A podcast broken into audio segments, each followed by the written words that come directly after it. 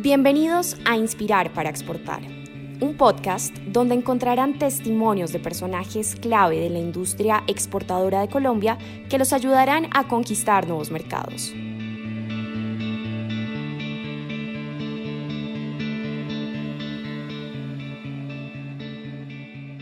Bienvenidos a este nuevo episodio de Inspirar para Exportar. En nuestro trabajo cercano con empresarios de la industria 4.0 hemos tenido la oportunidad de conversar con John Galindo, fundador y director ejecutivo de DigiWare, una compañía que es líder en el sector de la ciberseguridad en América Latina y con presencia en Estados Unidos también. John Galindo es experto en ciberseguridad y transformación digital aplicada a la seguridad digital. Es un emprendedor colombiano, innovador y pionero en la industria de la seguridad de la información desde hace más de 25 años. Con su liderazgo, la compañía tiene hoy presencia en más de 10 países del continente. John, gracias por acompañarnos en este episodio de Inspirar para Exportar y por favor, quiero pedirle que comencemos contándole a nuestros empresarios cómo empezó DigiWare y cómo han podido instalarse en más de 10 países. Bueno, DigiWare es una historia de emprendimiento interesante. Tuve la suerte de participar desde sus orígenes ya hace 25 años, en el 96, cuando salió la oportunidad de montar la compañía, dado la llegada de Internet Colombia, que fue en el 94, y se generaron unos grupos de investigación en la Universidad de los Andes, la Universidad Javeriana, y de esos grupos de investigación salió la compañía que se dedicó principalmente a prestar servicios de asesoría y consultoría sobre el tema de ciberseguridad y luego fue creciendo, digamos, como organización, ah, atendiendo el mercado nacional, principalmente las, las grandes empresas del país y algunos clientes del gobierno.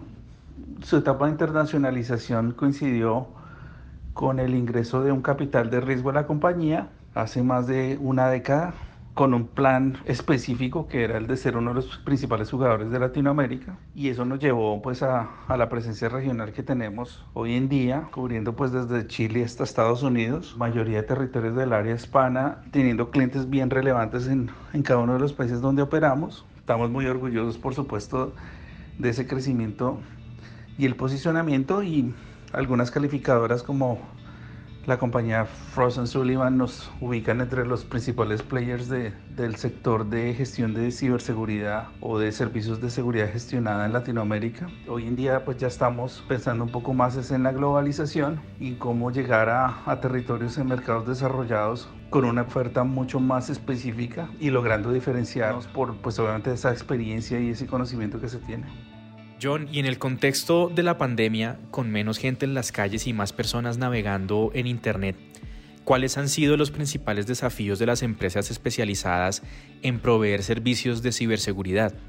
Claramente la pandemia generó un impacto insignificativo en el uso de Internet, en el hogar especialmente, porque pues obviamente ya nos empezamos a acostumbrar al trabajo remoto, a hacer muchas cosas más virtuales. De alguna forma la transformación digital avanzó en esta, en esta época aceleradamente. Hay un estudio de IDC que habla de un promedio de unos cuatro años en el avance de la estrategia de transformación digital. Pero claramente el reto de las, de las empresas de ciberseguridad era adaptarse a esa nueva realidad para apoyar a las empresas. Las empresas tuvieron que empezar a tener, a crear desktops virtuales, a habilitar acceso remoto a sus infraestructuras de forma mucho más amplia que lo que tenían habitualmente. Y por supuesto, no, las empresas de ciberseguridad tuvimos que pensar en controles y rápidamente implementar esos controles para prevenir posibles fugas de información, posibles ataques por suplantación de usuarios tratando de acceder a la red, posibles controles para la prevención de fuga de información confidencial de las empresas al tener precisamente mayor exposición. Y acelerar los esquemas de monitoreo sobre el comportamiento de los usuarios y saber realmente quién es el usuario válido que está entrando y quién puede ser un posible atacante dentro de la organización. Y en el mismo contexto anterior, ¿qué oportunidades de expansión y crecimiento del negocio pueden aprovechar los empresarios del sector que quieran llegar a mercados internacionales? El otro fenómeno bien interesante que ha venido ocurriendo es que se acabaron las fronteras. Claramente Internet no tiene fronteras, pero de alguna forma la atención comercial y de oportunidades de proyectos que tenían las empresas con otras tenía cierto grado de, restricción por el, el, tema físico o de tener una oficina o tener alguna presencia local, tener un aliado estratégico local en un determinado territorio. Y al exigirnos la pandemia a pasar a, a un esquema totalmente virtual, las reuniones comerciales se, se convirtieron en reuniones por Zoom, por Teams y otros medios y en ese, en ese sentido se niveló la cancha para los jugadores que estaban fuera como dentro de un territorio en particular. Eso acelera las oportunidades para las empresas que están buscando hacer presencia en el exterior porque claramente pueden levantar el Zoom, digamos, y hacer reuniones virtuales, hacer cotizaciones. Ya no se requiere esa, esa presencia física ni tanto para la cotización comercial la presentación de los productos, presentación de oferta y en la mayoría de los casos para la implementación de un proyecto cuando involucra pues tecnologías. Yo creo que es un, es un momento bien interesante que las empresas del país tienen que aprovechar para con un gran mercado digital y obviamente el apoyo de entidades como ProColombia, poder eh, llevar esa oferta de valor que tienen con éxito a nivel nacional a los mercados internacionales. En cuanto a emprendimiento e innovación en el sector de servicios informáticos, ¿cuáles son las tendencias de hoy? ¿Hacia dónde va la innovación en este sector?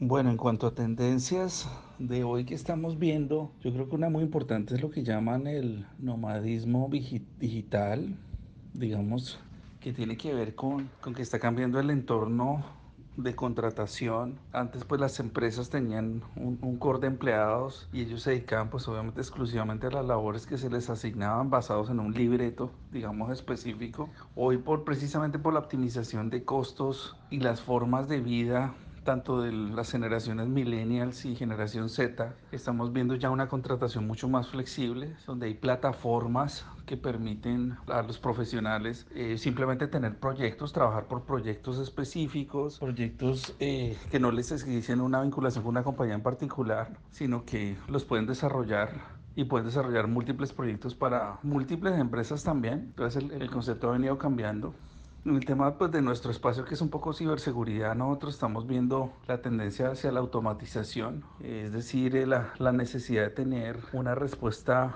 automática frente a ataques que se van identificando. Esto es algo definitivamente central para contener la cantidad de ataques y el volumen que viene creciendo de forma tan importante. Y el aceleramiento de esquemas de monitoreo en la, en la nube, donde pues la nube se ha vuelto el centro esencial de almacenamiento de data y donde ese centro esencial de datos de las empresas pues requiere también un monitoreo y una protección incluso mucho más importante que dentro de la misma compañía porque pues está en un ambiente un poco más, más público. Bueno, y con esto hemos llegado al final de este episodio. Nuevamente agradecemos a DigiWare por esta conversación con ProColombia y esperamos que a nuestros empresarios este episodio de Inspirar para Exportar les sirva para fortalecer sus procesos de internacionalización. Hasta luego. Así llegamos al final de este episodio. Esperamos que hayan disfrutado este podcast. No olviden dejarnos sus comentarios, sugerencias, compartirlo a través de redes sociales e incluso vía WhatsApp.